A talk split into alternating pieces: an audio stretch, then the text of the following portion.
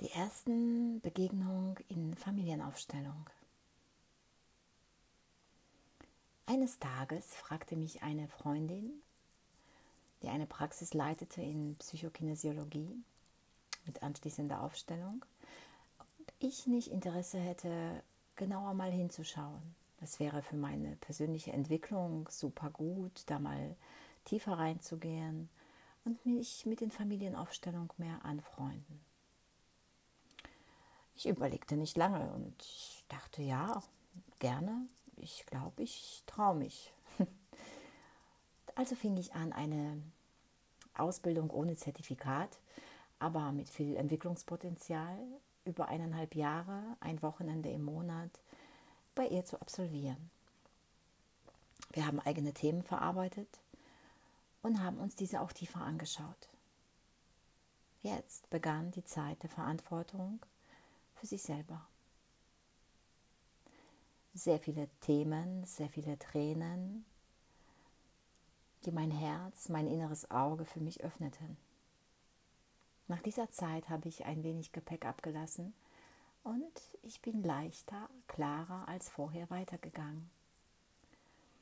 Es änderte sich vieles. Wir bekamen eine schöne, große, für mich bezahlbare Wohnung mit Garten, jedes Zimmer hatte einen Zugang zum Garten. Meine Jungs konnten sich ganz gut entfalten. Meine Mutter zog sogar bei mir ein und wir haben sie alle gepflegt. Es war eine innige Erfahrung, auch wenn von kurzer Dauer. Aber sie war wichtig, wichtig für unsere Verbindung. Ich kündigte meinen damaligen zehnjährigen Job im Kinderheim. Der kostete mich täglich fast 90 Kilometer Strecke. Das war ein Durchbruch. Die ganzen Jahre wünschte ich mir so sehnlich einen Arbeitsweg, der mit dem Fahrrad erreichbar ist. Und so kam es. Jetzt bekam ich einen Job im Krankenhaus.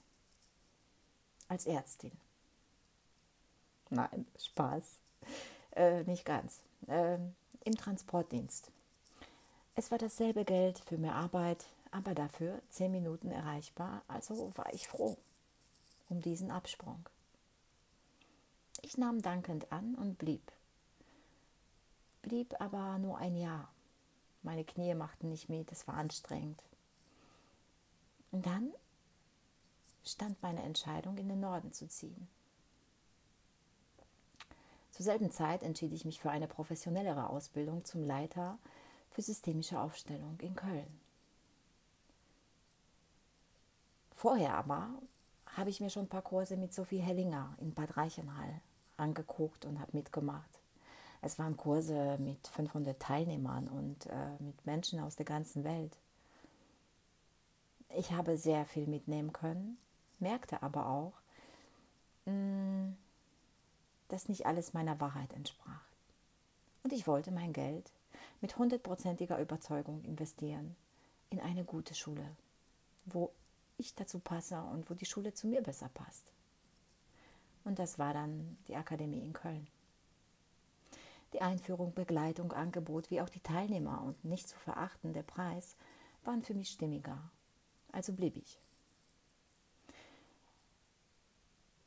Es passierte viel in meinem Leben. Meine Kinder äußerten den Wunsch, zu den Vätern zu ziehen, in jeweils eigene Wohnung im Haus des Vaters. Ich trennte mich von meinem damaligen Freund der manchmal die Familienaufstellung ein bisschen belustigte. Also war ich wieder mal schmerzhaft solo, aber mit einer klaren Entscheidung für mich und für meinen Weg. Und jetzt? Jetzt war der Raum offen für was Neues.